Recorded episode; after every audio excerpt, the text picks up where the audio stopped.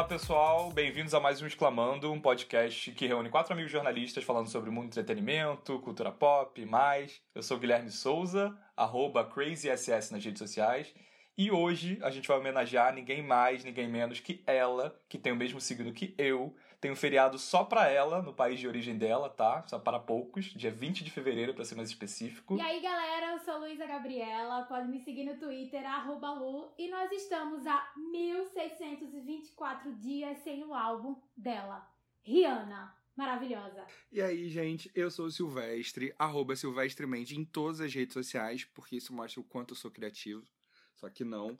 E o meme Não Sou Capaz de Opinar nasceu no ano em que ela lançou o último álbum até agora.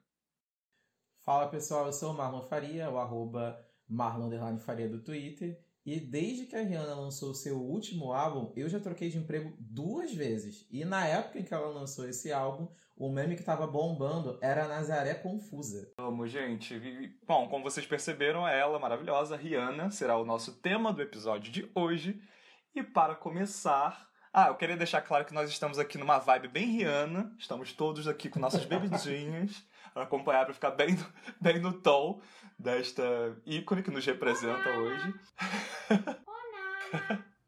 E, e continuando, assim, como a gente citou também que, que ela tá um certo, certo tempo né, sem lançar um álbum, mais precisamente desde 2016, com o Anti, é, vamos relembrar é, alguns momentos, assim, alguns, umas coisas importantes que ela conseguiu fazer ao longo da carreira nesses últimos anos, não é mesmo? Então, cadê Rihanna, minha gente? Cadê Rihanna?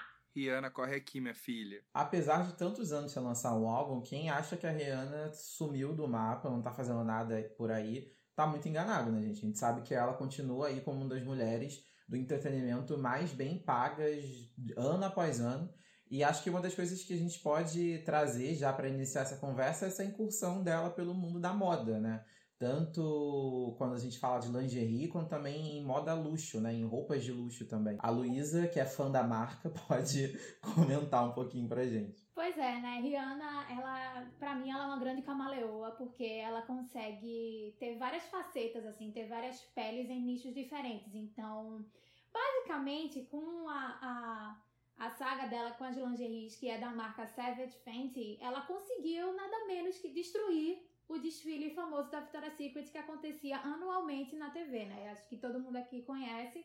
É, os desfiles da Victoria's Secret são muito famosos e sempre arrecadaram uma grana bastante boa para a empresa. Só que de uns tempos para cá essa audiência é, diminuiu bastante e algumas angels consideráveis, assim, de, de grande nome, saíram da marca, né? Como por exemplo a Adriana Lima, ela se despediu no desfile de 2018 e no ano anterior, 2017, foi a despedida da é, Alessandro Ambrosio. E essa derrocada da audiência da Victoria's Secret, minha gente, foi o cenário ideal, assim, para nossa cantora barbadiana, porque ela conseguiu fechar um contrato milionário com a Amazon. E aí o desfile dela, da Savage Fenty, que inclusive teve trilha sonora de Ludmilla, né, que teve uns bastidores aí meio turbulentos e tudo mais, mas ela submeteu ao Emmy Awards desse ano nove categorias diferentes, né? A gente ainda não sabe ah, quais categori categorias ela vai ser indicada ou pode ser indicada de fato, mas a gente tá aí, né, nessa espera. É, e ela vem se tornando uma, uma empresária muito bem sucedida nesse ramo, né? Não só na, na parte de, de underwear, né, lingeries, mas também na parte de roupas de luxo, porque ela também tem a Fenty, que é só de artigos luxuosos, né, de roupas assim confeccionadas com, em parceria com a Louis Vuitton. Ela tem, na verdade, 15% é, de participação, se eu não me engano, Isso. nesse grupo responsável pela Louis Vuitton. Isso. Fora ah, Isso. a campanha né, que ela já fez com a Puma e o ícone Uhum. da moda que ela se tornou. Com os looks que ela vai nas premiações, Sim, sim. enfim, no Met Gala, isso a gente não pode deixar de citar. É, tem até aquele Exatamente. um certo meme, né, de que é, a Rihanna pode vestir qualquer coisa, de que se ela vestiu tá bom, tipo, ela pode. E É. é muito isso, né? Ela virou essa, essa pessoa que tá além, além de qualquer barreira da moda, ela cria a própria moda, ela pode estar de havaiana, de camisa rasgada, tá maravilhosa, tá perfeita, Rihanna sensata. E a fonte que ela busca não são fontes assim é, já conhecidas nem famosas. Ela, inclusive, investe muito nos estudantes de moda, sabe? Em- escolas famosas, assim, de Nova York, por exemplo. Gente que são. Uma, uma galera que, assim, é vista como sem talento às vezes, ou exagerada, ou que ainda não tem um conceito formado de moda, ela vai lá, busca esse estudante e fala assim: caramba, eu gostei muito do que ele produziu, vou usar. E assim, ela já fez isso diversas vezes, sabe? Então, Rihanna é aquela personalidade que ela não segue tendências, né? Ela dita tendências. E Guilherme falou muito bem, assim, do Met Gala. Pra mim, Luísa, Met Gala não acontece quando ela não tá presente, sabe? Assim, a gente já viu momentos icônicos, por exemplo, ela tomando o tapete vermelho do Metropolitan Museum of Art com aquela, aquele vestido maravilhoso, amarelo, com a cauda enorme, que virou capa de revista de várias revistas de moda, sabe? Ela é, assim, para mim ela é incrível. Eu, eu gosto muito das coisas que ela tenta, que ela reproduz, que ela inventa. Eu sempre tô atenta às, às criações dela, desde a época da Puma, que agora ela não faz mais parte do grupo da Puma. Mas ela reinventou o conceito de roupas esportivas, né, no caso, porque depois que Rihanna deu uma nova identidade à Puma, assim, muitas muitas empresas que são do mesmo ramo e competidoras diretas da Puma também tiveram que se reinventar, como a Nike e como a Adidas, por exemplo, né? Então, a Rihanna deixou a Puma com um legado assim, não só de lucro bilionário, como também um legado assim de diretora criativa mesmo. O que eu acho interessante nessa questão dela com, com a moda é o quanto ela consegue transitar né, entre estilos. Porque nesse momento em que ela estava ali com as cocriações com a Puma, ela vinha numa pegada muito streetwear e muito urban, né? Que é justamente a pegada da própria marca. E aí quando ela faz essa transição para esse grupo, o LVMH, que é esse grupo que administra Louis Vuitton, Marc Jacobs, é, Bulgari, Sephora e que, a, e que as, a, as marcas da Rihanna agora fazem parte, né? acho que tanto a Savage quanto a Fenty, é, quando ela se alia a esse grupo, ela joga a imagem dela enquanto ícone de moda por um outro patamar, né? Completamente. Vale lembrar também, a gente, a gente mencionou a, a questão do Victoria's Secret Fashion Show, que a Rihanna já se apresentou no Victoria's Secret Fashion Show, se não me engano, em 2013. É um show bem interessante Sim. até do, do, do da, da marca. Mas é muito. É uma tacada de mestre dela, essa questão de, de lançar um fashion show aos moldes do Victoria's Secret, porque enquanto cantora, ela já tem ali uma plataforma incrível, porque ela não precisa correr atrás de outros artistas anualmente, como a Victoria's Secret fazia. E ao mesmo tempo, ela conseguiu dar uma, fazer uma releitura sobre esse conceito da, da, da marca americana, porque ela corrige algumas questões que já eram apontadas há muito tempo como problemas clássicos do, da Victoria's Secret, né? Sim. Principalmente em relação à representatividade. A, o primeiro Savage Fashion Show, uhum. Savage Fashion Show, ele contou com corpos muito diversos, sabe? Eu acho que isso foi uma das uhum. coisas que uhum. mais chamou a atenção, assim. A própria Rihanna fazendo a abertura, ela estava ali muito enquanto uma anfitriã, mas ela não foi em momento algum o centro das atenções. E realmente as roupas e a diversidade de corpos é que tomaram espaço. Até na, na linha de maquiagem, né, que vocês citaram também, é, é muito legal o quão preocupada ela e, claro, a equipe envolvida no trabalho dela fica preocupada com essa questão de diversidade, né? É, é uma das primeiras linhas que tem uma série de bases, assim, tonalidades Sim. diferentes, de tons de pele, assim, incrível. Sim. Então é uma coisa que parece tão simples, mas que só agora, recentemente, em poucos anos, isso veio acontecer e revoluciona né, a moda, revoluciona é, uhum. a estética da maquiagem, tudo. Então, sensacional. Até nisso, uh, ela é impecável. Ela, Como o Marlon estava falando, né? Questão da moda inclusiva. Então, assim, quando a gente vê o desfile da Savage, por exemplo, tem ela realmente, a gente sabe que ela é a dona da marca. Mas de fato, ela não é o centro das atenções. E a gente também vê isso também com as embaixadoras da marca, né? Por exemplo, a Normani. A Normani foi o centro das atenções em um dos setores lá do desfile, né? Só que ao mesmo tempo ela estava contracenando com pessoas de corpos completamente diferentes dos dela, sabe? Tinham mulheres de corpo curvilíneo, tinha mulheres que eram mais magras, que já, já são um determinado padrão dessa indústria, né? Mas também tinham mulheres assim, com vitiligo, tinham mulheres que eram cadeirantes, então assim, é uma coisa muito inclusiva, sabe? É, é uma questão assim de é, ela bater numa tecla que, a, que as pessoas protestam há muito tempo, sabe? Que a gente não conseguia ver na Victoria's Secret, por exemplo, que a gente sempre via aquelas mulheres mais altas, musculosas, querendo ou não.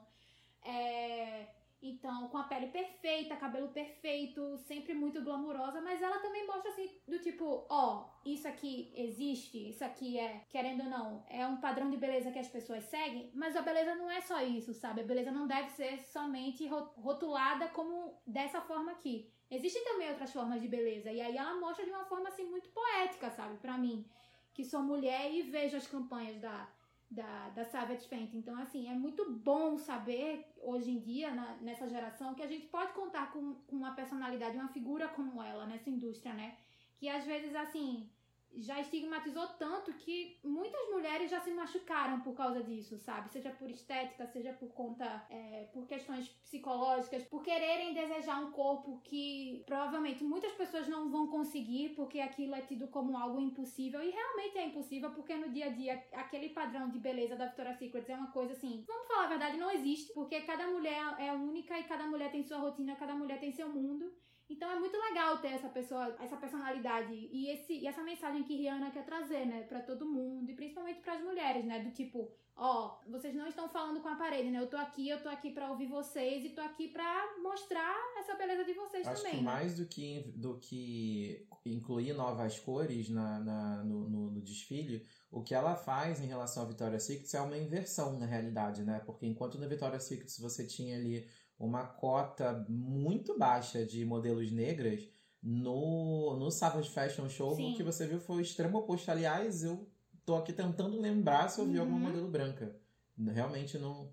É, tinha, por exemplo, a Bella e a Didi Hadid, as irmãs, elas ah, sim, que são outras, é. que são outras embaixadoras da marca, né? Sim, mas, mas... elas não, não eram a maioria, como você realmente pontuou.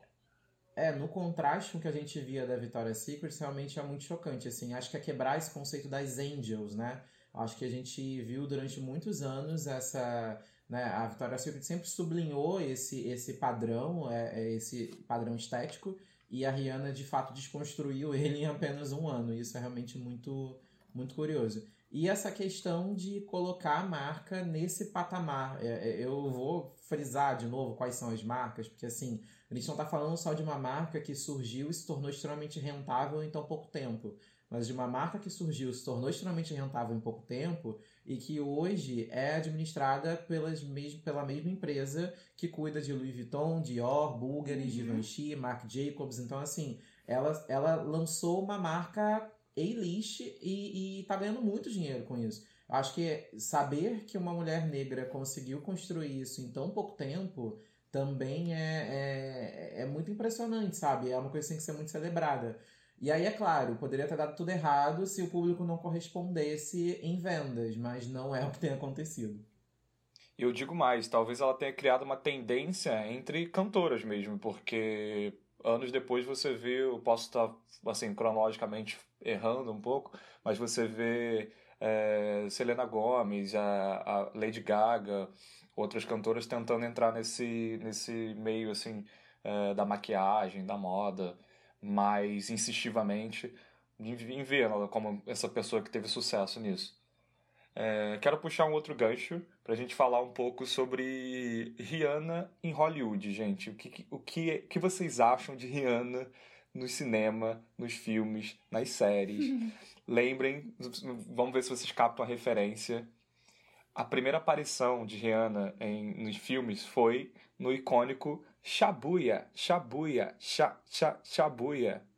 Sabem de onde é essa icônica, essa icônica cena?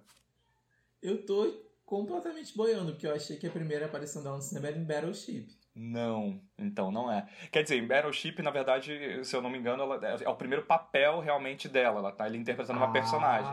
Tá. Mas em As Apimentadas, filme clássico de 2006, onde tem esse momento Shabuya, Shabuya, Shabuya. Inclusive tem um meme maravilhoso, por favor, procure esse meme que eu amo. Que é o Fulana, apresente-se eu amo, é, tem uma participação de Rihanna. Então, ela, a primeira vez que ela apareceu em um filme foi em As Apimentadas. E aí depois vem Battleship e todos os outros. Ela participou de Bates Motel também, revivendo Sim, aquela personagem clássica que foi assassinada ali. Enfim. E outros filmes que vocês lembram, coisas relacionadas ao cinema, vamos falar sobre isso. Valerian também, né? Que ela contracenou com a Cara Delevingne, inclusive. é, eu ia citar o Valerian mesmo. É engraçado que, assim, o, o, o filme não é bom. Valerian não é um bom filme. Eu adoro o Luc Besson, que é o, o diretor do filme. Eu fiquei muito empolgado para assistir essa história no cinema. Mas assim, a gente precisa admitir que o filme não é bom. Mas assim, eu ficaria horas vendo a Rihanna dançar. Ela que fez uma alienígena né, no, no filme.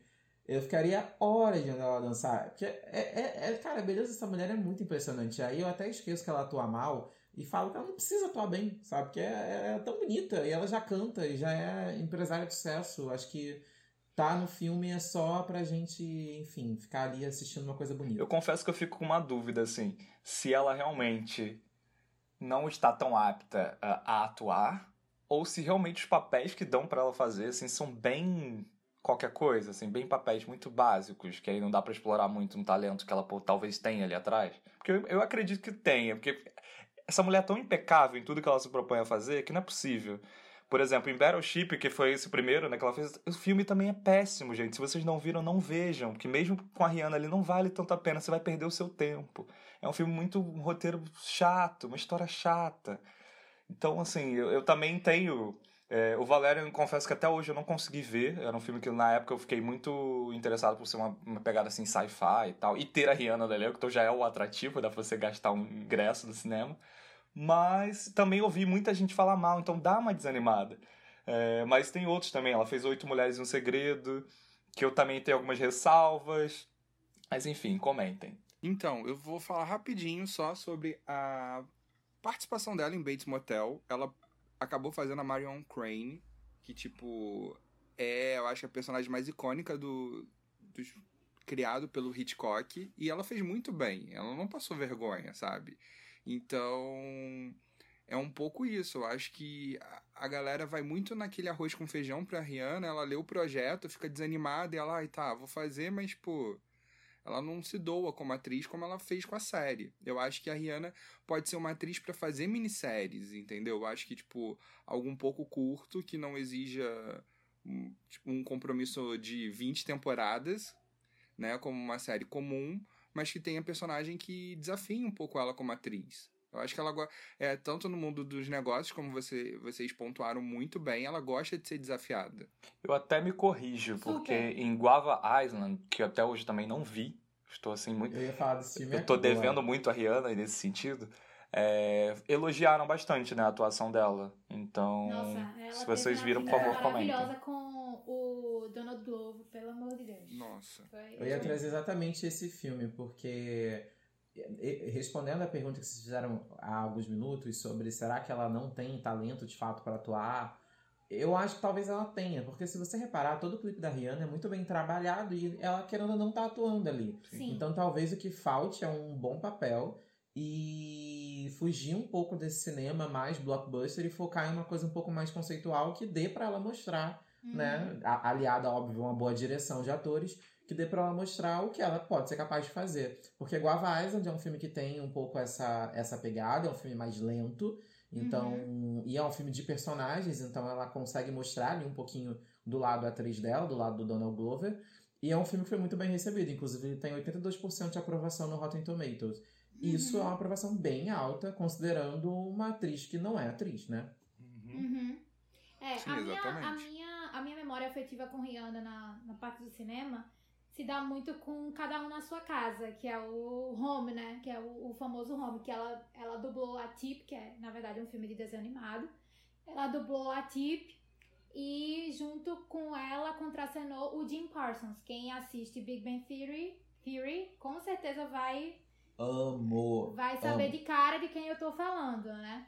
Então, a, e a química deles entre os dois, assim, é, gravando, dublando, era muito legal. Eu, eu lembro na época que cada um na, cada um na sua casa foi lançado e eu assisti algumas entrevistas que ela fez junto a ele. Então, assim, era maravilhoso. Era de uma.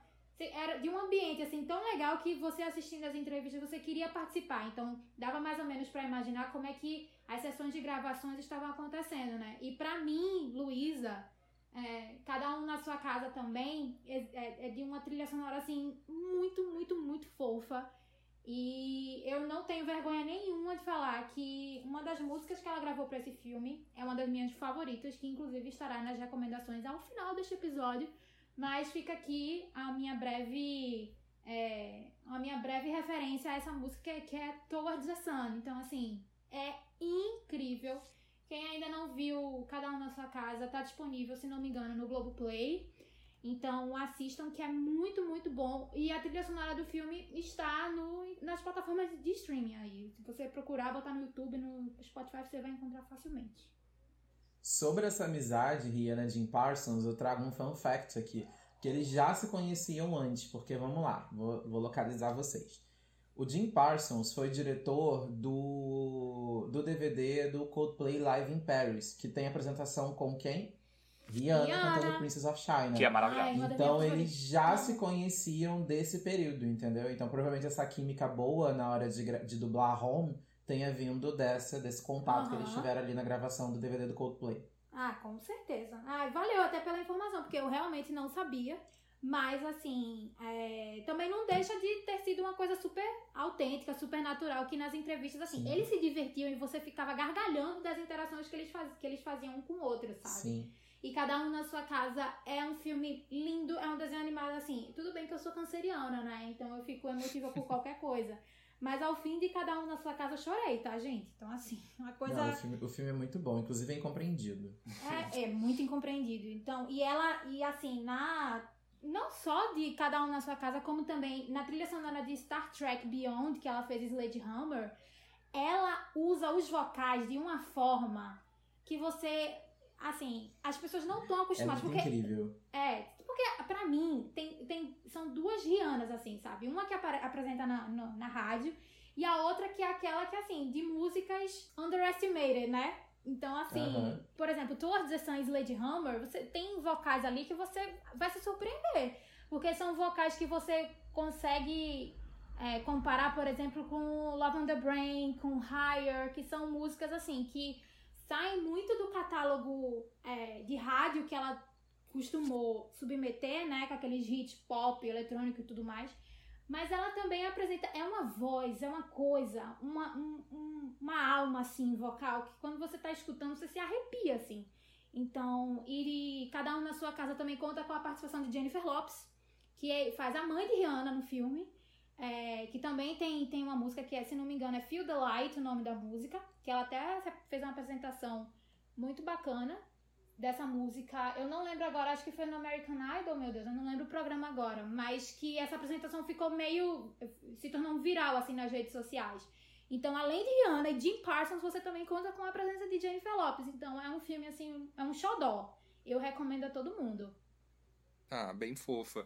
É, eu queria só fazer uma, a menção honrosa a um filme em que a Rihanna fez Rihanna, que foi É o Fim, que é uma comédia Ah, é meio verdade. ácida, meio maluquinha ali.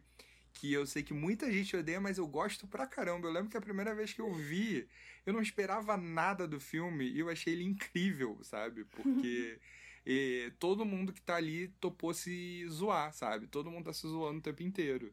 É o que tem Emma Watson também? É. Que alguém. Nossa, Eu não lembro quem é que fala, tipo, a Hermione tentou me matar, sabe? eu acho que é o James Franco. Pode ser. É uma cena muito louca. E, tipo. É o tipo de filme James Franco e Anna Hill, né? É, é, é bem isso. Mas é um filme de comédia que eu acho que passou um pouco batido, as críticas não foram muito boas. E quando eu fui assistir, eu esperava o pior filme do mundo. Eu não achei, sabe? Eu achei que é um filme até divertido, cumpre o seu papel ali de filme de comédia. Mas não podemos esquecer que até Rihanna já interpretou Rihanna. É verdade. Sim, Sim. e faz a gente reconhecer esse lado que a gente vê muito nela nas redes sociais, assim, de, de quão bem-humorada ela é, né? De quão Sim. debochada a Rihanna é. Ela já fez até sketch na, no Saturday Night Live, né? Ela participou do Saturday Night Live acho que umas duas, três vezes por aí. É o que Marlon mesmo falou, assim, eu acho que às vezes ela entrega coisas que você não tá esperando de uma pessoa que não é atriz, no caso, né? E ela entrega muito bem, assim, porque a personalidade dela é tão maravilhosa, tão autêntica, que você fica, caramba, a Rihanna é realmente muito incrível, ela, ela, é, ela é muito maravilhosa. Mas aí a gente tá falando dela roteirizada. Agora, assim, os grandes deboches que ela lança sem roteiro nenhum. Eu consigo lembrar de duas situações. A primeira situação é numa entrevista que eu não vou, não vou lembrar para qual veículo, mas em que alguém ousou perguntar para Rihanna o que ela procura em um homem. E aí a resposta dela foi maravilhosa, foi Pra começar, eu não estou procurando um homem. Cara, eu acho que, assim, nunca tinha visto ninguém responder a, a uma publicação com. Porque eu não sou grosseiro. Ela falou de um jeito que, assim. Ela, a, aposto que o próprio repórter riu. Ela colocou a pessoa numa saia justa absurda, sabe? Mas não soou como grosseria, soou como uma saída pela tangente bem humorada. Sim. E a segunda, a segunda situação, que acho que mostra também um pouco do poder dessa mulher, é, foi contra o Instagram. A Rihanna né, tem uma conta extremamente seguida no Instagram, desde que ela entrou para a plataforma. E em determinado momento desse ato gigantesco em que ela se encontra, ela publicou uma foto no Instagram em que os mamilos estavam meio que aparecendo, acho que era uma transparência, na verdade, então dava para perceber ali que ela não tava de sutiã. E o Instagram derrubou a conta da Rihanna. E aí o Twitter virou um fervo, as pessoas começaram a reclamar absurdamente, subiram tag contra o Instagram, devolvam a Rihanna e tal. E ela, maravilhosa, fez o quê? Pegou todas as fotos que o Instagram censura e postou no Twitter, porque o Twitter não tem censura nenhuma. Quem usa a plataforma sabe que no Twitter, se você não tomar muito cuidado ali na, na, na no, no, no, transporte público, dando uma escrolada no Twitter, você vê umas coisas que, né? Ai, Enfim. Gabi. então ela foi lá e publicou todas as fotos que ela tinha no Instagram e que eram um pouco sensuais e postou algumas que a gente nem tinha visto no Instagram ainda. Então tinha muito foto da Rihanna de bundinha de fora, com a, né, a, a, a o órgão ali, a mostra, tinha muitas fotos.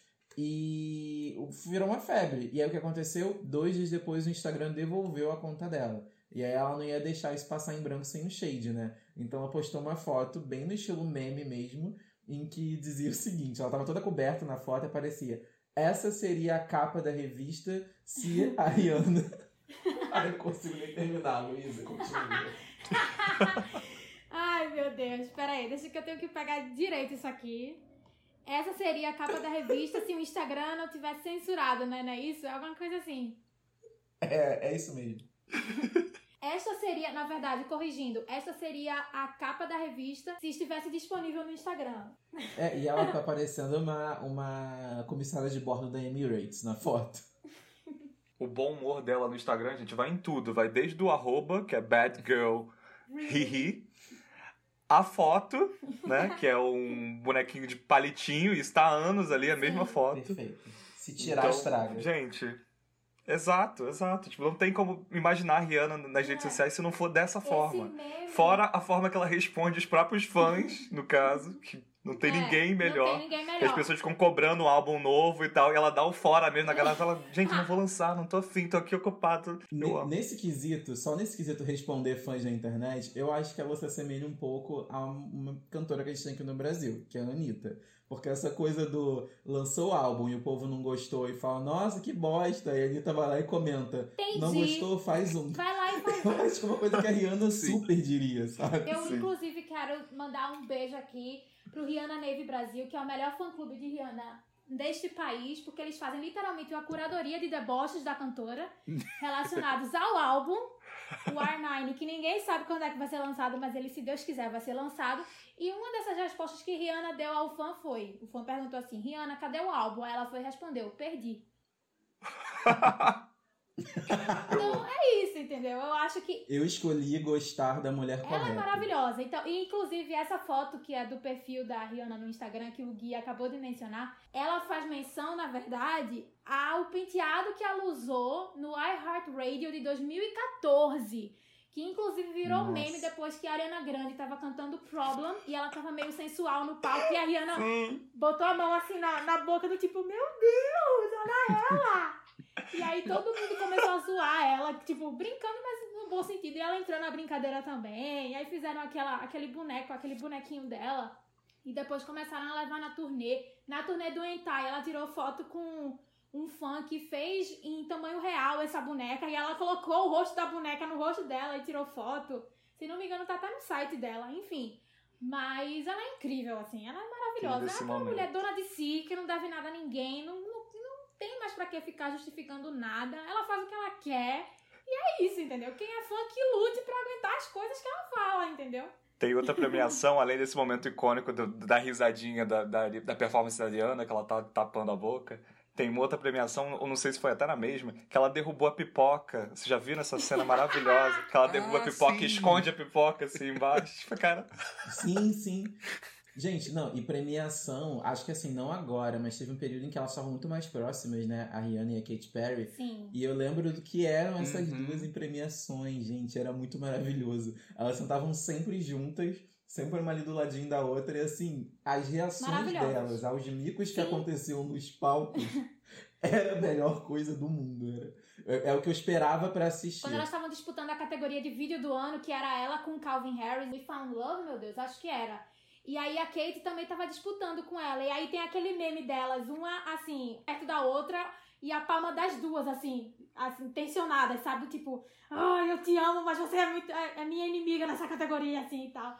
E não só Eu- nessas. Eu, amava essa amizade, cara. Melhor Nossa, amizade. maravilhoso. Era um chip incrível que eu fazia, inclusive. Eu tenho uma reclamação essa amizade depois, tá? Que envolve Ih. Rock in Rio e que envolve atrasar um show horas, tá? Só isso que eu quero dizer. V- Vamos Mas chegar lá. vamos chegar lá. Mas calma, ainda falando de premiações, por exemplo, no, no Grammy 2017, Rihanna estava indicada em oito categorias e não levou nenhuma, o que eu acho um absurdo. Mas eu só queria mencionar que, por exemplo, do nada a câmera batia assim nela e ela tava lá com o- a garrafinha de uísque dela, assim, sabe? Bebendo, assim, escondido da câmera.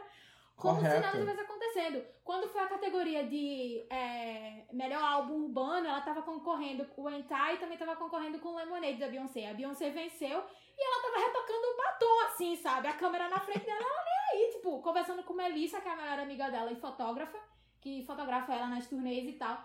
Ela virando pra Melissa e conversando lá na boa, passando um glossinho assim na boca e tal. E é isso, gente. É assim, Correta que levou a bebida e tá bebendo desde aquele ano que sabia que 2020 vinha aí e a gente não estaria preparado. Então já tava se antecipando. Deixa eu só falar uma coisa da amizade. É, a amizade delas foi, foi tão grande assim naquela época que não sei se vocês lembram que teve o casamento da Kate e, ela- e a Rihanna, se eu não me engano, foi madrinha de casamento. Com o Russell Brand? Uhum. E aí a. Rihanna tinha. Acho que ela tava com a agenda ocupada, ela não pôde ir ao casamento. E aí o que, que ela fez? Ela planejou uma festa de despedida de solteiro, que foi que virou à noite, rolou várias fotos, várias coisas na internet.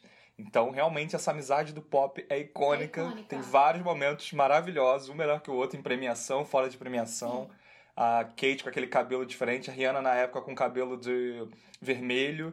Ai, gente, maravilhoso. Só lembranças maravilhosas. Por favor, Sil, seu- suas críticas a essa amizade. Não, então, é, eu deixo pra quando a gente chegar ali, porque só quem esteve naquele Rock in Rio é que lembra a crítica a essa amizade. Eu, Entendeu? eu, eu. Ainda Também. Não- em 2011 eu não fui não, eu tava em Recife ainda. Nossa, ninguém tinha previsão pra nada. Era tipo, ninguém entendia o que tava acontecendo. Aí do nada veio o rumor que, tipo, Rihanna estava no camarim de Katy Perry dando uma festinha, sabe? E não tinha previsão pra ela entrar naquele palco e, e, e, tipo, o Rock in Rio todo parado, as pessoas ali esperando. Foi tenso. Pra contextualizar quem tá ouvindo e por acaso não lembra, enfim. Nesse dia do Rock in Rio de 2011, a gente teve quatro shows principais, né? Uhum. A Cláudia Leite, aquele, né, fatídico dia que ela ficou pendurada nos cabos. Corda do caranguejo. É, em seguida veio a Katy Perry com aquela estrutura absurda do, do, do California Dream Tour. E no intervalo, entre o show da Katy Perry e o show da Rihanna, que viria logo em seguida, elas resolveram fazer uma festa no camarim. Então, quem ficou lá esperando o próximo show, esperou um pouquinho Lutou, além lutou. da conta, sabe? Lutou muito. E não era nem o último show ainda, porque depois ainda vinha o Elton John. Então, assim, ela realmente resolveu fazer uma festa no intervalo entre shows. Que ela deveria estar ali já no backstage se preparando, né? Então, lutamos nesse dia, meus Esse dia amigos. foi lutamos. tenso. E, e- foi- e tinha um frio. Mas E vencemos, mas valeu a pena. frio, porque já é de madrugada, entendeu? Tipo, todo mundo já tava molhado de suor, então, ah, foi, foi o, o erro. Em compensação, em compensação, Rock in Rio 2015. Era disso que eu queria Quem falar. estava lá, viveu, vai ter história pra contar pros filhos, pros netos, pro tataraneto, porque aquele show, minha gente, olha, não tenho nada pra dizer a não ser icônico do início ao fim. Quem não tava lá, tem muita gente que fala, né, que não foi pro show, mas a galera da internet falou, ai, ela não cantou, ai, ela não isso, não sei o que lá. Galera, quem tava lá, entendeu? Bullshit. quem tava lá transcendeu, assim. Foi, eu nunca vi um, um- uma quantidade de fumaça tão grande na minha vida como eu vi naquele show. Mas assim, Sim. ela maravilhosa, maravilhosa, maravilhosa, maravilhosa. Na, na parte de birthday cake, então, Vamos dizer que já foi um dia de Rock in Rio que começou muito diferente, que a gente teve o saudoso Mr. Catra cantando no palco ai, lindo. Nossa, Só isso nesse dia. Sim. Já foi, Papai já chegou. foi assim um Ai, gente, sim. É, foi, Deus cara, gente, sério, foi muito legal. Sim.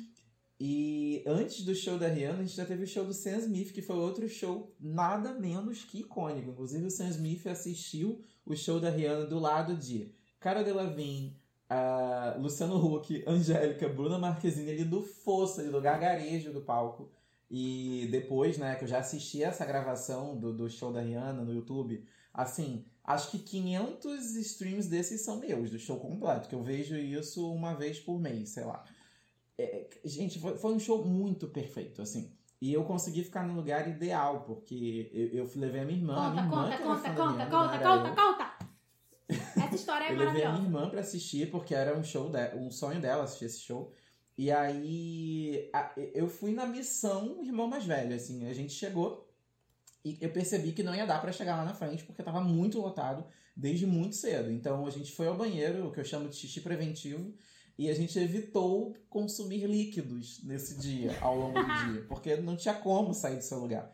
E aí o que eu fui fazendo é, à medida que os shows iam acontecendo, quando um show acabava, as pessoas tinham a tendência de sair pra comer, pra ir ao banheiro, fazer qualquer outra coisa, aí eu ia avançando pra frente. E avançando, show após show, avançando pra frente, até que eu cheguei ali na cara do palco. Eu tava assim, sério, a poucos metros da grade, e foi muito sensacional, gente.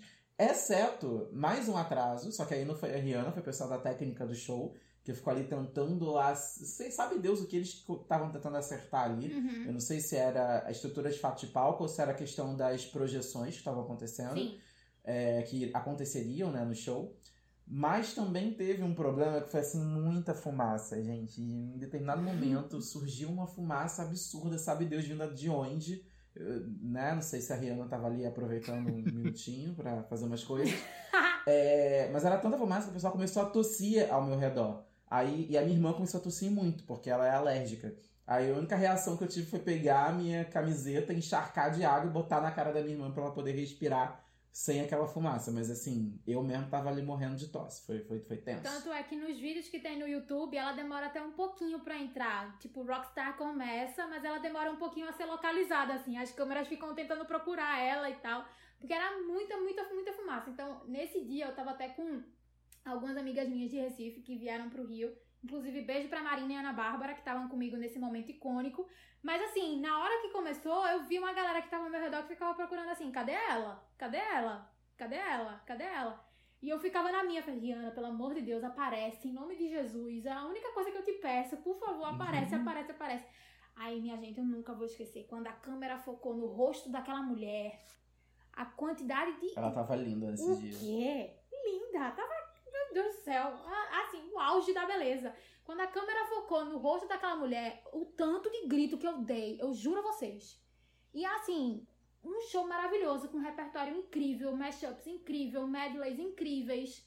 Ai, sério, só tenho boas lembranças desse show. O, o meme da capa de chuva. O meme da capa de chuva, o dólar na- com a, a foto dela lá na parte de Beach Better Have My Money, que todo mundo jogou pra cima e ela ficou emocionada quando o dinheiro caiu no palco. Ela pegou do chão e levantou assim: é, Vocês são foda e tal. Foi maravilhoso. Vamos trazer mais um fun fact para essa conversa, para esse dia, porque quem estava lá assistindo esse show como fã era ninguém mais, ninguém menos que a Isa. E ela já contou essa história né, em algumas entrevistas por aí. É, Então, assim, era um ícone vendo outro ícone. E Foi digo mais, assim, não sei se vocês lembram, no, no último Rock in Rio de 2019, que teve o show do Drake, que já levou um toco, né, ao vivo de Rihanna, a- o Multishow reprisou o show da Rihanna durante o show do Drake. Correto. Foi correto. Eu maravilhoso. chamo de poder. Eu Correto. chamo de poder, né? Exatamente. O Drake em cima da hora, pra quem não lembra, né, o Drake em cima da hora, ele resolveu cancelar né, a transmissão do show dele pro Multishow. Falou, não sou obrigado, não quero. Alegou lá umas desculpinhas que até hoje essa história ficou meio mal contada, mas ele não mostrou o show dele para o povo brasileiro que não estava no Rio de Janeiro no evento. E aí o Multishow, ah é? Então tá bom. foi botou nada mais, nada menos do que o show de Rihanna novamente para o público assistir. Foi maravilhoso. E o Twitter, a internet foi uma loucura, que ninguém tava nem aí. A grande maioria não tava realmente nem aí para ver o Drake, preferiu rever a Rihanna e foi maravilhoso. É incrível demais, é incrível, é incrível. Tu tava lá no show, Sil? Tu foi nesse, nesse, nesse ano? Então, não, não fui. Esse ano eu não fui porque quando eu fui tentar comprar o dia de Rihanna já não tinha mais. Aí. Nossa. É, o dia dela quebrou o recorde de ingressos assim do Rock in Rio. Foi o show que esgotou Sim. mais rápido. 57 minutos, não tinha mais ingresso pra ninguém. Eu não consegui comprar, e aí eu participei de todas as promoções que vocês possam imaginar pra ganhar esse, essa porra desse ingresso. Não consegui. Aí, assim, no dia do show, gente, sério, irmão mais velho só. No dia do show, eu tava em São Gonçalo ainda. E aí eu descobri uma menina que tava vendendo em Inhaúma. Eu saí de São Gonçalo pra ir em Inhaúma buscar esses dois ingressos. Mas vou te dizer, Valeu a pena. maior investimento de tempo Sim. e esforço da minha vida. Pelo porque amor foi de Deus. muito Gente, bom. parabéns. Olha. Gente, eu posso ficar a noite inteira falando sobre Rihanna aqui. Eu só tenho memórias boas com ela, graças a Deus. Ela é incrível, maravilhosa. Gui, segue aí do jeito que você quiser, porque se depender de mim de mal, ó, vai ser, ó, paulada a cada segundo, porque a gente não vai parar. É, é. Gente, tem muita coisa para falar de Rihanna. Acho que a gente tem que começar também a, a focar e, e aguardar nossos próximos blocos, porque tem muitas. A gente ainda tem. A gente pode falar que ela já foi auxiliar eh, técnica do, do The Voice americano, que ela já ganhou o Vanguard Music Awards.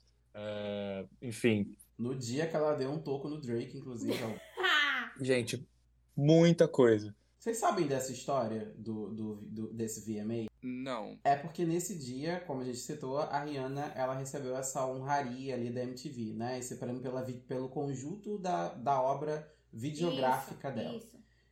E aí, pessoas que ganharam esse prêmio, Britney, Michael Jackson, Britney. realmente é um prêmio que não Beyoncé tem em nem todo ano, se não 2014 me engano. tal. Pink ganhou também. Acho que não tem nem todo ano, é um prêmio assim espaçado, isso, sabe? isso.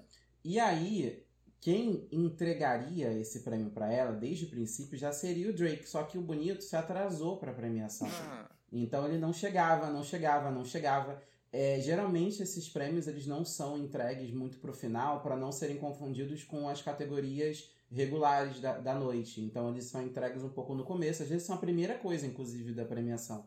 O que aconteceu é que o Drake não chegava, aí os medleys que a Rihanna fez ao longo dessa noite foram sendo antecipados, então ela foi cantando, aí pensava assim, ah, vamos entregar então antes do medley lá com o Work. Aí não, ele não chegou, aí cantou de novo, então foram antecipando tudo que viria depois, porque o bonito não chegava.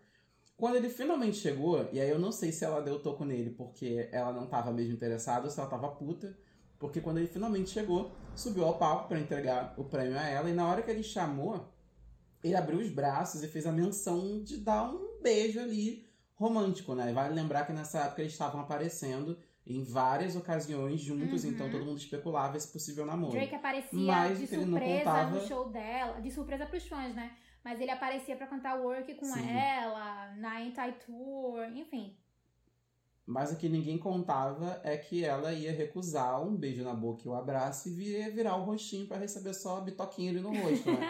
Ele ficou visivelmente mal, deu pra perceber. Uhum. A, a câmera ficou focando nele depois, ele não sabia muito bem onde colocar, onde enfiar a cara. E ela tava 100% nem aí com o prêmio dela embaixo do braço, preparando pra cantar a próxima música. E é isso. maravilhosa.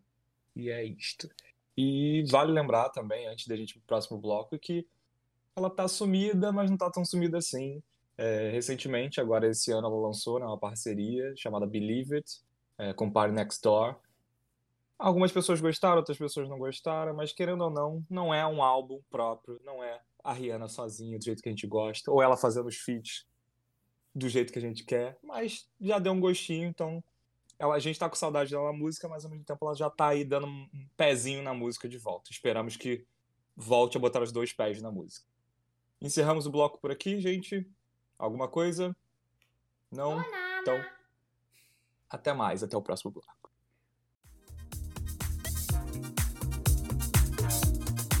Exclamando! Seguindo o nosso podcast, nós vamos falar agora sobre músicas que foram descartadas e viraram sucesso na voz da Rihanna, ou músicas que ela descartou e acabaram virando sucesso na voz de outras divas pop. Começando com SOS. SOS, para quem não sabe, era da Christina Milian e bombou na voz da Rihanna. Teve também Umbrella, hino que fez Rihanna estourar realmente no mundo todo, que tem introdução nada menos de Jay-Z. Era uma faixa que foi passada para Britney. A Britney não gostou, passou para Mary J. Blige, que também não gravou. E tá aí a música com o refrão chiclete que a gente canta até hoje, tá nas nossas playlists até hoje. É, a Christina Milian, que você citou, que seria a dona original do hit SOS, era uma cantora de R&B que estava estourando ali nesse período em que a Rihanna fazia esse comeback com SOS, né? E imagino como ela deve ter aí amargado não ter investido nessa música. Agora, o caso de Umbrella é um pouco pior, porque alguém consegue imaginar a discografia da Rihanna sem Umbrella? É um pouco difícil. Não. Não, impossível. Não consigo. É bem, bem difícil, né? Umbrella ficou sete semanas seguidas no topo da Billboard e foi de fato a primeira música da Rihanna que projetou ela mundialmente, assim. Eu, eu conheci a Rihanna em Umbrella, pra ser bem sincero. Depois eu descobri que eu já conhecia a SOS, mas eu não conhecia a Rihanna enquanto dona dessa música, sabe? Eu realmente conheci a cantora Rihanna através de Umbrella. Então pensar na carreira dela sem essa música é bem complicado. Agora vocês imaginam, você Guilherme que é fã de Britney Spears, imagina uma versão da Neide pra Umbrella. Eu ia amar. Eu super vejo. Né? Pior que eu consigo ver, vocês podem rir, mas eu super consigo ver na, na minha cabeça a Britney cantando. Ela, ela, ela. é, é, é, ela, ela, under my umbrella. Seria legal. Eu acho que é uma música tão comercial ao extremo que ficaria bom na, na É. voz de qualquer uma dessas divas pop da época, assim, de verdade. É, mas claro, concordo com o que você falou, assim, não dá pra imaginar a Rihanna, Sim. de quem a Rihanna é hoje, sem essa música. Tipo, não parece que não, não faz sentido. Tipo, essa música é dela, só dela, acabou. Não, não só uma curiosidade, que assim, é, da história da Rihanna mesmo. Pra quem não sabe, as duas empresas que ela assinou contrato assim que chegou aos Estados Unidos, porque ela é, ela é De Barbados. a nacionalidade dela é de Barbados e ela foi descoberta lá, né, nessa, nessa ilha caribenha. É, e as duas empresas que ela assinou contrato primeiramente foi a Def Jam, que é do Jay Brown, que é o empresário dela, e a Rock Nation, que é o do Jay-Z, e ela ainda permanece com essas duas empresas até hoje. Então, assim, é uma coisa de fidelidade mesmo, né? Acho que é muito mais é, é muito mais de parceria assim, virou uma coisa que realmente beneficiou ela como artista, né? Porque se não tivesse beneficiado, ela não ela já teria largado, já teria saído ou revisto os contratos dela, né? Tanto é e inclusive o Jay Brown foi um dos nomes que ela gritou na parte de que o Marlon ia até falar agora na parte do. Quando ela tava cantando É. Man Down. E aí ela pediu pra todo mundo da plateia do Rio cantar Jay Brown. E todo mundo, Fez Jay o público Brown. inteiro do Jay Rock in Rio cantar o nome tava- do Jay Brown. Então eu imagino que ela realmente seja não só muito satisfeita com o trabalho dele, mas seja amiga também, porque foi bem. Acredito que hoje ela detém a maioria da, de, de copyright, né? Que, relacionado à, à carreira dela. Mas ele ainda atua muito ali como parceiro, como um empresário, como um braço direito dela, né? E o Jay Brown, ela até falou no show que ele detestava ficar na frente da câmera, porque ele é muito tímido. E aí, na hora que ela pediu pra todo mundo chamar o nome dele, ela morreu de rir no palco do Rock in Rio. A câmera filmou ele assim e tal. Então, é só pra mencionar que, mesmo há muito, muito tempo, assim, antes mesmo de Umbrella, que veio do é, Good Girl Gone Bad, que é do terceiro álbum dela, mas até na época do é, Music of the Sun, que é o primeiro álbum dela, que tem é, Ponder Replay, e o A Girl Like Me, que tem SOS, que tem Unfaithful, que foi o segundo álbum dela. Ela ainda mantém essa relação assim muito fiel, né? Não só com a Def Jam, que é do Jay Brown, como também da Rock Nation, que é do Jay-Z. Então, meio que ultrapassou assim relações contratuais e virou uma coisa de amizade mesmo, né? Tipo de parceria. Só pra gente virar a página do Umbrella, é muito interessante pensar também o quanto essa parceria com o Jay-Z não foi decisiva para que virasse um hit, né? É claro que assim, a Rihanna é dona absoluta dessa música. A gente até esquece que o Jay-Z é featuring dela. Só que a Uhum. música inicia com ele, né, ali nos vocais, e ele Uhum. era, de fato, muito famoso já nesse momento, além de marido da Beyoncé, né? Então, Uhum. eu acho que foi um grande cartão de visitas, assim, sabe? para que o público prestasse atenção na canção para ouvir o vozeirão que a Rihanna Sim. tem e que conquistou todo mundo depois. Eu acho que ter lançado esse feat com um dos empresários dela e que estava estourado naquele momento, vale lembrar que o Jay-Z vinha aí de uma sucessão né, de, de músicas estouradas, desde inclusive da parceria com o Linkin Park. Então, Uhum. eu acho que foi um grande acerto, sabe, para que ela de fato estourasse mundialmente. Uma das curiosidades que eu cheguei a, a, a ler sobre essa, essa introdução né, do Jay-Z para Umbrella, que eu achei muito legal, é que foi uma su- surpresa do Jay-Z para ela, que a Rihanna, na verdade, não sabia que ia rolar essa introdução Sim, dele. Então isso é sim. mais legal ainda. É de saber de, dele ali como já empresário, Uhum. já alguém que já estava estourando e tal, dele, tipo, Uhum. se propor a introduzir uma faixa pra ela, tipo, é uma prova de que ele confiou nela, né, desde o começo da carreira. Então, demais. E você vê que essa parceria segue, né, essa amizade e, e parceria Nation- segue até e- hoje. Isso, e a Rock Nation hoje tem muitos nomes assim de peso, sabe? Por exemplo, Shakira é da Rock Nation também, sabe? Mas é muito legal de ver assim que mesmo depois de Umbrella, essa parceria meio que foi firmada tempos depois com outras músicas também, como Run This Town, que foi uma parceria de Jay-Z com Kanye West e ela, com a Rihanna. Como também Talk That Talk, que ela também gravou com ele pro o álbum dela. Então, assim, é uma parceria que sempre vai se renovando, né? E tem uma, uma- um carinho mútuo ali entre, entre os dois, né? Muito, muito além, assim, de apadrinhamento, de empresariado. Acho que um confia muito e admira muito a arte que o outro produz, né? Que é uma coisa muito legal, assim.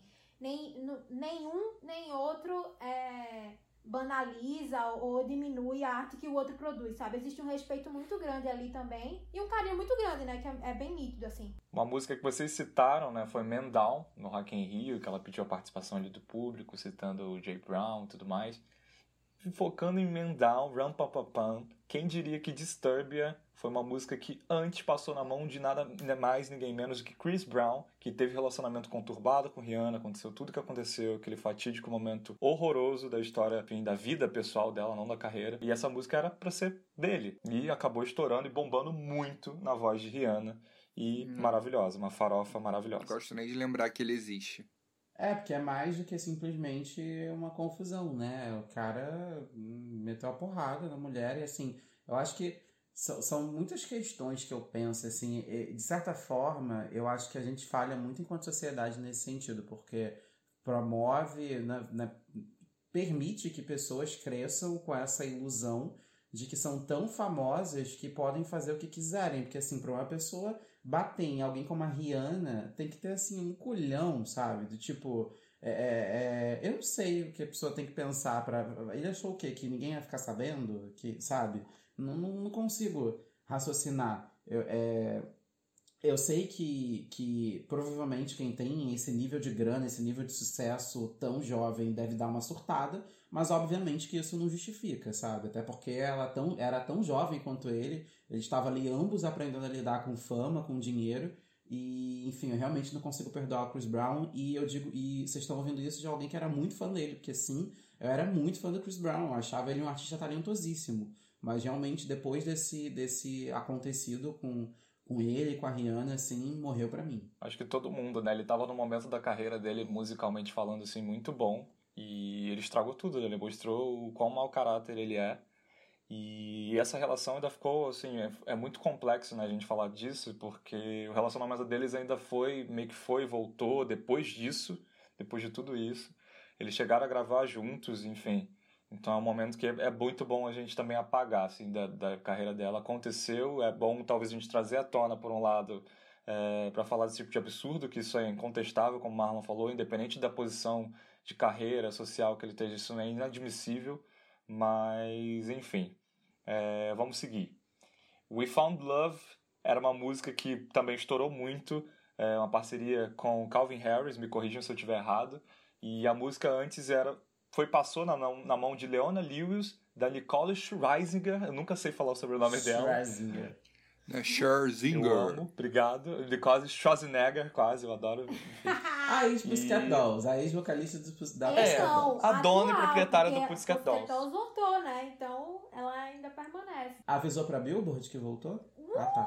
Ai, que horror, para. Nossa, que Não shade. fala assim do- das Pussycats. Elas, inclusive, iam vir fazer show, acho que agora em julho, aqui em São Paulo, né, no, no Brasil, mas enfim, pandemia tá aí, né? Inclusive, torcendo pela volta da parceria Pussycat Dolls com Timbaland, porque aquele álbum deles que eles fizeram juntos, meu Deus do céu, maravilhoso. Wait a Minute, Bottoms, meu Deus do céu, amo muito. Só hino. E Diamond, gente. Hino que, inclusive, se eu não me engano, é a música favorita da Rihanna. Eu acho que ela já declarou isso em algumas entrevistas. Escrita em 14 minutos pela Cia, 14 minutos. Importantemente, Cia até tá levantando o dedo assim, Sim. porque ele sabe que é real. Ela já deu até entrevista sobre isso. Perguntaram pra ela, ah, porque perguntam, né? Qual é o processo criativo pra fazer tal letra de tal música? Ela, ah, então, eu tava conversando e aí me veio a ideia na hora e eu escrevi Diamonds em tipo 10 a 14 minutos, sabe? Ela escreveu Diamonds e né, foi assim. Fazer o quê, né, galera? É algo que dá pra fazer em 10 minutos. A música era pra ser do Kanye West, gente. Imagina. Não. Vocês conseguem ver? Não, Na voz do eu, Kanye eu nem imagino como. Não. Tipo, Eu não consigo imaginar um vocal masculino. Né, exatamente. Sim. Não, não tem como. Mas, ainda sobre Without Love, a Leona Lewis estava atrás de uma música para ser a grande, o grande lançamento dela, né? Depois do, do, de, de que ela estourou de fato, é, ela queria uma música ali para marcar. E aí, imagina, gente, a pessoa descartar Without Love. O Calvin Harris estava vindo numa sucessão de composições ali de sucesso, né? É, Feel So Close, Summer quando ele lançou, quando ele escreveu We Found Love, ele tava procurando uma cantora pop para colocar os vocais. E aí a Leona Lewis teve coragem de dispensar. Eu acho coragem de fato. Coragem. É, e Eu Leona não- Lewis, meu Deus, com aquele vozeirão de Bleeding Love, nossa senhora. Mas, assim, adoro Leona Lewis, mas eu, eu não consigo imaginar. A Leona Lewis sofre de um complexo de Jessie J, vocês não acham? Essa coisa de não encontrou a- o tom para a carreira. E o pior é que, assim, ela é uma cantora incrível, né? Assim, vocalmente falando, ela tem uma potência vocal maravilhosa, assim, mas eh, do nada você se vira e fala, caramba, Leona, você, sei lá, aí, às vezes dá- bota no aleatório o Spotify e aí começa a tocar Bleeding Love, aí você fica, nossa, cadê Leona Lewis, né? E é muito triste, É, porque Exatamente. assim, ela, ela é Por onde anda. Por onde anda Leona Lewis. Agora, sobre Diamonds, uma coisa que, que eu acho que justifica a Rihanna ter mencionado algumas vezes que é a música favorita dela é que, cara, que puta música versátil, né? Eu acho que essa é, é, é a grande questão com essa composição, assim, porque Diamonds pode ser cantada num tom super baladinha, como ela já fez inúmeras vezes, e também ferve em pista de, de, de balada, sabe? Eu acho que é, o fato da música poder ser utilizada em tantas situações, ocasiões diferentes, é que faz ela realmente tão especial. Fora que a letra é realmente muito bonita. E mostra uma potência vocal, assim, absurda dela também, né? Então então, é o combo, assim, perfeito. Mas ainda falando de Diamonds, que é uma música que eu também tenho apego, é uma coisa que eu gosto muito que ela faz, inclusive ela fez no Rock in Rio 2015, é que pra cantar Diamonds agora, ela, colo ela colocou, na Itaitu eu não me recordo se ela fez isso, mas no Rock in Rio 2015 ela fez.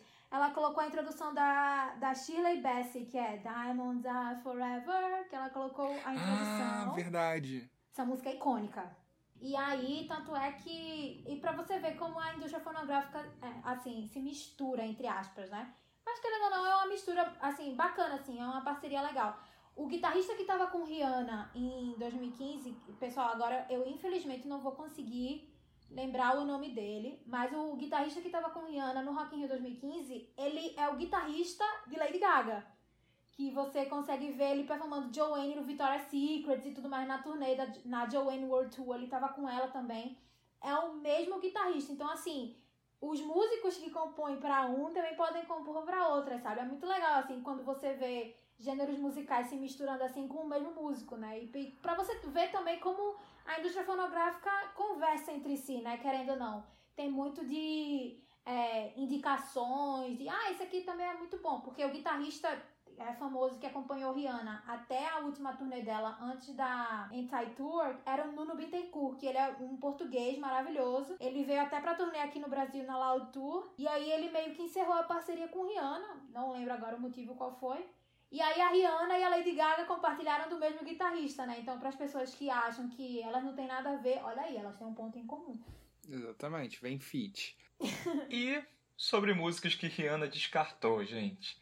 Quem pensa que só ela pegou música boa, mas ela também deixou algumas músicas boas de lado para outros artistas bombarem nos charts. Entre essas músicas, uma que nós estávamos comentando aqui antes da gravação e inclusive ouvindo, que é a versão de Same Old Love. Vocês sabiam que Same Old Love, que foi sucesso na voz de Selena Gomez, tem inclusive uma demo vazada, procurem na internet, na voz de nada mais nem nada menos do que a nossa Rihanna? Sim, este momento existe. E é maravilhoso, inclusive. Queria muito que a gente colocasse um trecho aqui, mas infelizmente nós não podemos, porque é aquela coisa, né? A gente pode sofrer um, um tremendo. Um quê? Um tremendo corte Strike. aí. A gente, um strike e a gente não quer que esse strike aconteça. Mas fica aí a nossa indicação. Coloca lá no YouTube. E vai ter lá disponível. Nesse, nesse ponto eu vou polemizar, porque eu prefiro a versão da Selena. Eu acho a Selena uma cantora tão curiosa, porque ela não tem extensão vocal, muito longe disso, né? Ainda mais comparada a Rihanna. Mas eu acho esse álbum dela tão redondinho, o Revival, eu não, não eu ousaria dizer que a versão da Rihanna ficou melhor, não. Acho que ficou muito boa, mas eu fico com a versão da Selena, porque eu acho esse álbum da Selena todo perfeitinho, assim, ele completo. Mas o que mais me assusta é Shape of You, do Ed Sheeran, ter tido, ter, Nossa, enfim, sim. ter passado ali pela mão da Rihanna e ela ter negado, porque esse sim foi hit. E eu fico muito curioso em como seria essa música com vocal feminino. Uhum. Também. É. É Aí que tinha, tinha que ter tido um feat entre os dois, na verdade. Eu acho que a música acontece na voz do Ed, mas, tipo, eu queria muito ver o Ed com a Rihanna, sabe? Aham. É. Mas é quase um pouco do que a gente falou de Umbrella, sabe? Eu também acho que essa música é tão Ed Sheeran que eu não consigo ver Sim. em outra pessoa cantando. Mas seria interessante ouvir. Mas você tem que pensar que essa música, quando foi para as mãos do Ed Sheeran, ele não tinha feito nada parecido também. Então, para ele foi ousar. Sim. Ele vinha aí de Thinking Out Loud, que é completamente diferente, né? Baladinha romântica, e pegou essa, essa música que até, até deu um- uma flertada com. Gente, muito de longe, tá? Mas ele dá até uma flertada com o rap, porque ele tem um flowzinho ali, né? Essa música ela é cantada muito rápido. E, e o Ed gosta um pouco disso, né? Ele andou, inclusive fazendo uns feats aí com os rappers britânicos, mas acho que é a primeira incursão dele por um gênero um pouco diferente daquilo que ele está acostumado a fazer. Então, se ele transformou em algo com a cara dele, acho que outras pessoas também poderiam transformar, sabe? Sim. Concordo. O que mais, Sil? O que, que, ela, que ela descartou que acabou bombando? Então, ela descartou Cheap Thrills. Da Cia, né? É. Uhum. E que a Cia decidiu o quê? Gravar ela mesma, né? Essa eu vejo na voz da Rihanna. É, pois é, eu, eu queria saber se não foi feito, tipo, a Rihanna ouviu e falou, hum, E Cheap Thrills é uma coisa, é um, um ponto muito curioso, porque o This Is Acting, que foi, que foi o álbum que a Cia lançou, né? Eu, eu tenho certeza que a maioria Sim. dele é de, de faixas que foram descartadas para outros artistas, sabe? Por exemplo, a Live também, que tem no, no álbum, também, foi, é, também é uma faixa descartada. Então é muito legal, né? Pra, como você, pra você ver, porque a Cia é uma, uma artista muito versátil, ela compõe, ela produz, ela ela canta, ela faz os vocais, então. Mas ao mesmo tempo é é interessante de ver que ela tem um certo apego também, né? A essas faixas, assim, que não foram aproveitadas como ela estava esperando e ela não descarta, assim, ela pega, faz uma produçãozinha dela e, e refaz. E Cheap Thrills, assim, foi um marco, né? Na música pop, querendo ou não. Teve uma época que eu ligava a rádio e só tocava Cheap Thrills, então. E até na EDM também, como a gente tava falando do, do Calvin Harris agora há pouco, Outro DJ também que produz músicas para outros artistas é o, o Diplo, né? Que ele também tem um projeto do Major Lazer. E, por exemplo, Lennon, que tá na voz da Mo, também foi escrita pra Rihanna, sabe? E Rihanna descartou. Vocês conseguem imaginar essa música na voz de Rihanna, por exemplo? Sim. Consegue? Nossa, eu consigo muito. Eu, eu fico imaginando assim, se Lennon já foi sucesso, imagina se fosse na voz da Rihanna. Porque assim, convenhamos, ninguém conhecia, o grande público Sim, não conhecia a. Mo.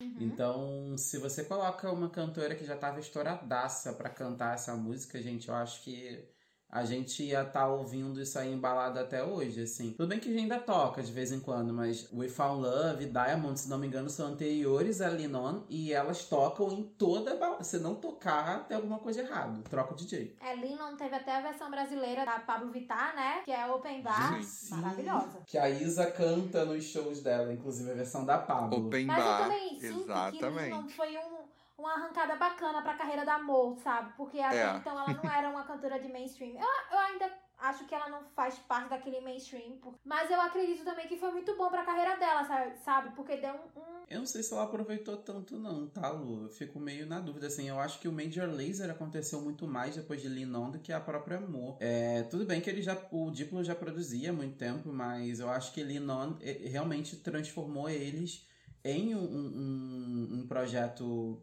musical mainstream, sabe? Porque talvez eles estivessem restritos ali a esses circuitos eletrônicos e quando eles foram para essa coisa que, que o pop abraçou, eu senti que eles ganharam um público um pouco maior, na realidade. Faz sentido também, total. Total. Na, no contexto britânico ali, eu acho que a Amor foi um pouco engolida pela. mais, né, ante, anteriormente pela Charlie XX uhum. e mais recentemente pela Dua Lipa, que merece um episódio só para ela, inclusive. Maravilhosa. Outra música que Rihanna descartou é Timber. Lembram de Timber, gente? Que farofona do Pitbull com a Kesha? Eu confesso que eu gostava. Por onde anda Pitbull também, né, minha gente? Assim, Pitbull. Pitbull foi um delírio coletivo, né, gente? Vamos combinar? Aconteceu ou foi um delírio coletivo? Pitbull foi um grande. Nossa senhora. Porque, sei lá, teve um período em que da, da, do top 10 de músicas, 5 tinham feat com Pitbull. Quem lembra assim, Pitbull, Jennifer Lopes e Cláudia Leite saindo da bola da abertura da Copa do Mundo 2014 aqui no Brasil? no, no, Ai, no. Momentos. Foi tudo, gente, foi tudo. Outra música também que bombou pra caramba na voz de Miley Cyrus foi We Can't Stop, que também é outra que eu acho que eu não consigo ver com outra pessoa sem ser a Miley. E podia ter sido gravada na voz de Rihanna. Ah, eu sou muito fã mesmo, que eu consigo. Mas você também adora eu, a Miley. Não, adoro a Miley. É que eu acho que a Rihanna tem uma voz realmente muito versátil, assim, eu consigo imaginar ela colocar. Sabe aquele tomzinho debochado que ela usa em, em algumas músicas? Eu, eu, eu consigo muito ver ela cantando We Can't Stop nesse tom, assim, sabe? Ela tem. Eu não sei explicar, porque me falta conhecimento musical de fato, quando eu falo de musical de teoria. O, o, o último álbum mostra o, o, quão versátil ela é com a Super. voz dela, sabe? Assim, de conseguir cantar esse. esse é, esse reggaeton tão acelerado como em Work, uhum. às vezes você não consegue nem entender o que ela tá cantando, e ao mesmo tempo pegar essas músicas tipo Higher e Love on the Brain. Higher eu acho o auge da voz dela, assim, tá? É aquele rasgado que ela dá cantando, eu acho assim, impecável. É porque Love on the Brain realmente a letra é muito envolvente, então uhum. te, te, ganha, né? Eu fico curioso, assim, pensando em performance e clipe. Imaginem um clipe de, de Rihanna de Weekend Stop. Deve ser Sim. maravilhoso. Se na Miley já foi tão controverso, tão polêmico, tão falado, imagina Rihanna fazendo isso, que perfeito. Vou até lançar fanfic aqui, tá? Porque talvez We Can Stop pudesse ser aí uma continuação de Tears, porque para mim é no mesmo universo. Olha aí, Tears e We Can Stop. Faz sentido, Será? Luísa? Assim, você sabe que eu tenho os meus poréns com Tears, né? Adoro o sample que ela usou de Avril Lavigne, inclusive. Yeah, yeah. Yeah, yeah. Maravilhoso. Mas eu acho que pode fazer sentido sim. Eu acho que é um universo de festas, de aproveitar e mas eu só quero acrescentar que, assim, eu concordo com o que Marlon falou sobre a versatilidade de Rihanna. Depois que Rihanna gravou uma música que é de Tame Impala, assim, pra mim, transcende qualquer coisa. Porque quem escuta Tame Impala, assim, às vezes acha que aquele, aquele gênero indie é aquilo e aquilo mesmo e acabou. Aí vem Rihanna, uma personalidade, assim, do R&B, do trap, do rap, do EDM, do pop eu pensei, não, peraí. E se eu pegasse Same Old Mistakes e botar no meu álbum, que versão ficaria? E aí ficou uma, uma coisa maravilhosa, sabe? Tanto é que no Grammy é, de 2017, se não me engano, ou foi 2018, não me recordo agora, o entrevistaram também Pala e aí um dos membros da banda falou assim que a coisa que ele estava mais empolgado era ver Rihanna cantar. Porque a banda, inclusive, ficou muito entusiasmada, sabe? Com essa inovação que ela fez, porque ninguém tava esperando. E aí, quando ela lançou Sem More Mistakes, foi um, um, uma febre, assim, no Twitter, sabe? Todo mundo começou a fazer várias threads, começou a pegar referências e tal. Ó, oh, Rihanna pegou essa música aqui do Tame Impala e gravou tudo de novo e tal. Eu, inclusive, tenho uma amiga que é muito fã do Tame Impala, Lana, um beijo. E ela escuta, assim, a versão de Rihanna como se fosse a versão do Tame, sabe? Tipo, toda vez que ela escuta Rihanna cantando essa versão, ela fala, ela vira pra mim e fala, Luísa, ela arrasou, ela é, ela é muito incrível. Eu sou muito fã do Tame Impala, eu conheço muito fã de Tame Impala e vários preferem a versão da Rihanna, inclusive. Pois que é uma, é. uma pois questão é. de extensão vocal, né? Ela não fez releitura da música, ela de fato, você pega a mesma música é, do Tame Impala, na voz do vocalista do Tame Impala e só coloca a voz da Rihanna, é basicamente isso. Então, realmente tem muita gente, muitos fãs da banda que até preferem a versão da Rihanna. Uhum. Encerrando nossa listinha, Dangerous Woman, a música que hitou na voz da Ariana Grande, seria de Rihanna. Eu- essa eu também fico meio confuso, porque eu acho. É tão a cara também da Ariana, tão ali a vibezinha da Ariana, meio menininha, meio tentando sensualizar e tal. Tipo, não sei se. Se combinaria tanto com a Rihanna que a gente conhece hoje. O que, que vocês acham? Pra mim é o mesmo caso de Same Old Love. Eu não consigo dissociar a cantora original de uma possível versão com a Rihanna, sabe? Por mais que Same Old Love a gente tenha escutado, né? A demo que a Rihanna gravou. Mas eu também sei a importância que Dangerous Woman tem pra carreira da Ariana, então pra mim é muito difícil imaginar um cenário em que essa música não seja dela, sabe? A Dangerous Woman foi uma música que a Ariana usou pra romper com a imagem de ex-act e essa imagem infantilizada que ela carregava por um tempo para tentar galgar novos públicos. Vale lembrar que depois disso ela, ela começou ali a flertar com o trap, né? Ela foi trocando um Uhum. pouco de, de- de- o posicionamento musical dela. Eu acho que de fato essa música foi essencial para que ela conseguisse fazer essa transição de um polo para o outro. Então não consigo imaginar na voz de outra pessoa. Mas é óbvio que se a Rihanna cantasse ia ser um sucesso da mesma forma. Seria muito legal se Rihanna fizesse um show assim do tipo As, Des- as Descartadas por Mim. Seria muito legal, tipo. Ela pegasse as faixas que ela acho- descartou. Agora vocês vão ouvir na minha voz, sabe? Tipo, ah, ia ser surpreendente. Eu acho que é soar prepotente, Lu. Não sei. Assim, eu, eu tô brincando com o título, né? Mas assim, é porque às vezes eu, eu fico tentando imaginar o que, é que ela pensou, sabe? Tipo, ouviu a demo e falou, vamos ver a minha voz, como é que fica. Porque assim, eu fiquei surpresa quando eu ouvi Same Old Love.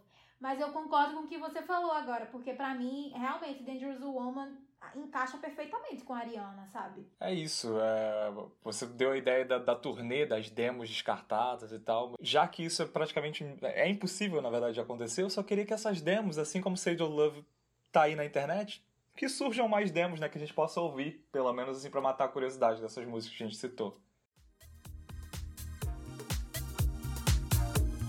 Exclamando! Encerrando o nosso episódio especial Rihanna, a gente separou uma brincadeira aqui divertida, um quiz, na verdade, do BuzzFeed, que a gente já vai fazer já já. Mas antes, rapidinho, vamos só fazer umas recomendações é, do que a gente mais gostou durante a carreira dela? Eu posso começar. É, bem rápido, gente. É, a Rihanna, não sei se vocês lembram, né? A gente eu acho que até citou durante o episódio de hoje. É, eu, particularmente, como um fã de Britney que eu sou, eu amo a apresentação dela ao lado de Rihanna, né? Ao lado de Britney Spears no Billboard Music Awards 2011, cantando S&M. Pra mim, S&M é uma das músicas favoritas, ouvi muito. Ouvia antes só na voz da Rihanna, depois com a Britney. Amo, vale a pena. Elas estão ali de coelhinhas, algemadas, sensualizando uma pra outra. Momento icônico pra mim. Outra parceria que eu gosto muito é a parceria de Rihanna com a banda Maroon 5. Eu, na época, também era fanático pela Maroon 5, de participar de, do show, de comprar camiseta, DVD, CD, pôster oficial autografado, sim. É, gastei muito dinheiro com Maroon 5 na minha vida e eu acho maravilhosa. Então procurem, o clipe é muito bonito também. A Rihanna está belíssima, sensualizando ali com o Adam, maravilhosa. A música If I Never See Your Face Again, por favor, quem não ouviu, ouça. Hit maravilhoso. E você, Sil? É tudo mesmo. Então, gente, eu vou indicar uma música que eu fico chateado que ninguém nunca lembra dela, que é Watch and Learn, do Talk Talk Talk. Nossa! Meu Deus, Watch and Learn, sim, Sil, maravilhosa. Então, você que tá ouvindo a gente, acabou esse episódio, vai ouvir o Watch and Learn, porque, tipo, essa música é incrível. Eu acho que muitas pessoas precisam conhecer e precisam espalhar a palavra, né? E você, Lu, o que, que você vai recomendar? Como eu falei no início do episódio, fica aqui a minha recomendação também. Escutem Towards the Sun, que é a música que ela fez pra trilha sonora de Cada Um na Sua Casa. É uma música muito fofa, muito linda e espero que todo mundo goste, de verdade. Porque, assim, é de uma. É totalmente diferente do que Rihanna já, já, já entregou. Mas eu tenho certeza que vocês vão gostar. É muito maravilhosa. Agora me conta tu, Marlinha. Bom, eu vou trazer uma música que marca esse momento, né, em que eu me tornei fã da Rihanna, que foi no, no show do Rock in Rio de 2015, que é Only for a Night, que é a música que ela gravou com a Florence Welch, do Florence and the Machine, e que ela usou como abertura desse show do Rock in Rio. É, é uma música que tem ali uma atmosfera é, que foi muito. casou demais com a abertura de um show grande, como foi o caso desse show do Rock in Rio, e que deu para entender que ela não viria com as versões originais das suas músicas, mas que ela ia trazer ali uma série de, de releituras das suas canções. Acho que foi uma escolha muito apropriada e essa música realmente é bem legal. Tudo. Perfeito. Partiu a brincadeira? Vamos. A Partiu. brincadeira que a gente separou, como eu falei, é um quiz do BuzzFeed, vocês podem depois fazer. É, tá lá no site deles. E ele pega um pouquinho desse lado debochado da Rihanna, desse lado divertido da, da cantora. A brincadeira é: monte um rolê de 10 reais e te diremos com que Rihanna você deveria sextar. Então, vamos. Cada um lê uma pergunta, pode ser? Show. A primeira pergunta é: primeiro, como você chegaria ao rolê? Alternativa A: bilhete de ônibus. B: bicicleta. Ou C: andando. Vamos de bilhete Eu único. botei aqui bilhete de ônibus. E Eu vocês? também. Bilhete de ônibus, total. Como diz a propaganda, dizia a propaganda do Rio Card, é, eu ganhei, o meu- pai me deu o bilhete único e disse, vai ser feliz, né? Uma coisa assim. Eu vou de bilhete de ônibus também. É, gente. A vida aqui do carioca é bilhete único. É isso. É isso. É isso. Aproveita e segue você, Sil. Qual a próxima pergunta? Então, e onde seria esse rolê? No karaokê estranho, patrocinado pelos amigos, o boteco mais próximo em que a música principal é o forró, ou no meio da rua ou em uma praça. Você não depende de local para beber. Eu, sinceramente, vou colocar no meio da rua. Porque a gente não depende de um local para beber, não é mesmo? É e isso. vamos E de você, Lu? ocupar os Eu lugares. voto com o relator. É isso. Eu confesso que eu amo essa alternativa, essa última eu ri, que tava aqui rindo igual idiota.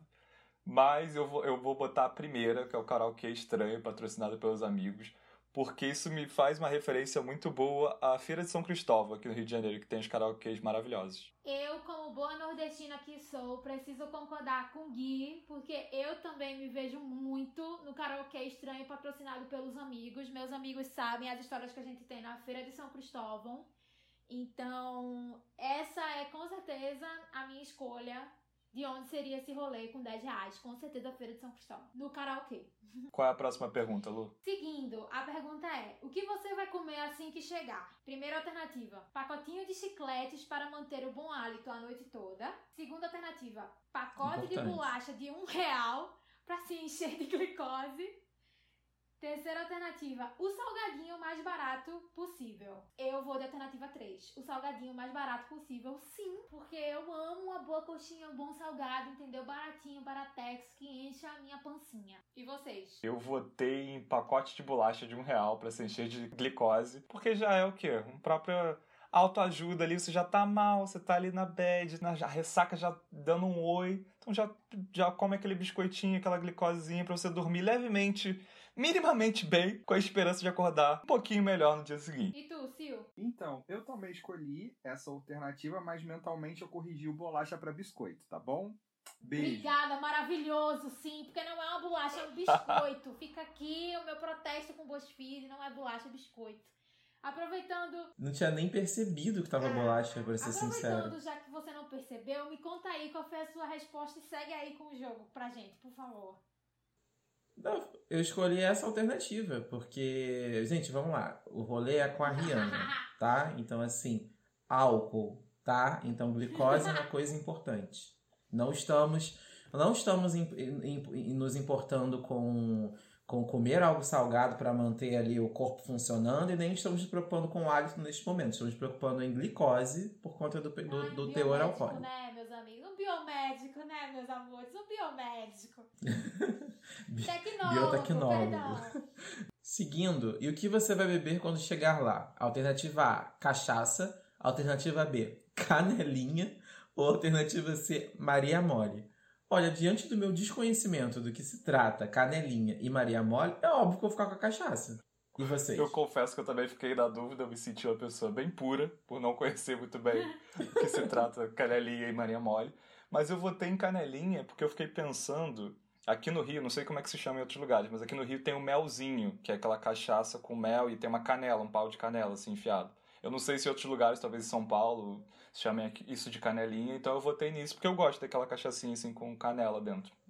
Meu Deus, é a própria Chernobyl, Guilherme, mas você gosta Meu disso. Deus, bom. Eu fiz esse mesmo pensamento que o Guilherme, sabia? Da, da canelinha. Mas eu quis ser uma pessoa que segue os instintos e foi na cachaça mesmo, gente. Ai, maravilhoso, Então nunca me decepciona. Porque assim, eu, eu coloquei ambi- a ambientação no karaokê em São Cristóvão. Então, assim, canelinha. Canelinha, minha gente, pelo amor de Deus, né? Eu botei logo cachaça mesmo, entendeu? Você pega lá a garrafa de Gabriela, meu Deus do céu, tudo pra mim. A cachaça tu junta com o limão, tu já faz aqui, já, já faz uma própria caipirinha, entendeu? É isso. É isso. E encerrando esse quiz maravilhoso e super construtivo, a última pergunta é: por fim, escolha uma bebida para tomar na guia da calçada. Alternativa A, um litrão dividido em quatro amigos. Alternativa B, uma vodka saborizada. E alternativa C, uma mini catuaba. Eu votei em uma vodka saborizada. É, tenho certeza que não só eu, mas alguns integrantes do nosso podcast ficaram assim, confusos com essa pergunta, né? O que seria propriamente uma guia da calçada, não é mesmo? Não, não, mas é, eu não tenho a menor ideia, mas eu acho que uma guia na calçada nada mais é do que, tipo, meio fio, né? Tipo, ficar ali com a galera na porta da balada da, do que, né? Acho que é isso. É, eu interpretei com, com, com isso, aquele pré. O pré-balada, né? Que você fica ali na porta já enchendo a cara, porque é mais barato do que, do que comprar a bebida lá dentro. Então, pensando neste ambiente, eu pensei num litrão dividido entre quatro amigos, porque eu já fiz muito isso na minha vida, não é mesmo? Então... Só chamar mais dois, Luísa, porque a minha resposta também é essa. A gente chama mais dois já consegue dividir aí. Porque, gente, é, é- sabe? Ai, sabe, Rio de Janeiro. É, é- é cerveja isso, mesmo, é litrão. Pelo amor. Eu tô quase mudando a minha alternativa aqui, apesar de, de ser contra as regras, eu não vou mudar. Mas a gente deveria mudar, tinha que ter todo mundo votado nessa, porque nós somos quatro amigos. Então, pô, fechou. É isso. É isso, não sei, não entendi. Eu nem entendi porque que vocês leram as outras É. alternativas, porque eu parei nessa. Pois é. Sabe? Eu li e já falei, ok. Mais econômico, compartilha com todo mundo, entendeu? É verdade. Apesar de eu ter ido pra Catuaba, é verdade. Ah, olha lá. Hum, Agora, vamos para as respostas de cada um, porque a minha resposta é muito maluca, quem gente. Por favor, fala começa? Vamos lá. Você tirou Rihanna roubando taça de vinho. Eu também! Final do mês chegou e vamos fazer o quê? Roubar as taças de vinho e copos americanos no bar por ter se entupido de bebida barata por 12 horas e não conseguir mais controlar suas próprias Auge. ações. Auge. Auge. O meu deu isso também. Porque igual, né, meu querido? Você sabe disso. A gente é igual. Ah, não, Luísa. Depois, a gente, depois fora do, do programa, a gente vai bater nas suas respostas, porque não é Pra possível. quem não sabe, eu e Marlon, a gente pensa as mesmas coisas no mesmo período de tempo. Então, assim, se fazem uma pergunta assim. A gente, inclusive, completa Sim, as frases um do então, outro. Às vezes a gente tem os, os mesmos gostos, a gente tem as mesmas respostas. Então, não me surpreende a gente ter a mesma resposta para um teste do BuzzFeed, porque a gente é muito parecido de fato. Então, eu, assim como ele, também tirei Rihanna roubando taça de vinho. E fica aí o questionamento: será que eu já roubei uma taça de vinho? não, não roubei. Será que você estava bebendo vinho Será? durante este programa? o questionamento também, fica aí a Não só uma taça, não é mesmo? Segue aí, Sil. E você, tirou o quê? Qual foi o resultado? Então, eu tirei Rihanna, que ainda cantava. Eu Nossa. também!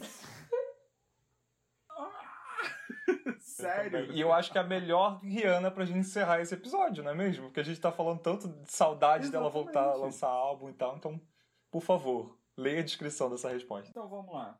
Uma Rihanna que certamente levaria no karaokê e faria você escutar de Take a Bow até Man Down. Mas o rolê teria que terminar logo após, pois vocês são workaholic e farão hora extra no sábado. Tudo pelos singles. Perfeito. Saudade. É essa Rihanna que a gente quer. Não É interessa se ela tá roubando taça de vinho, se ela tá bebendo no meio fio, se ela tá dividindo o litrão com quatro amigos. O importante é que ela volte a lançar música, não é mesmo? É, essa, esse é o intuito desse episódio, inclusive.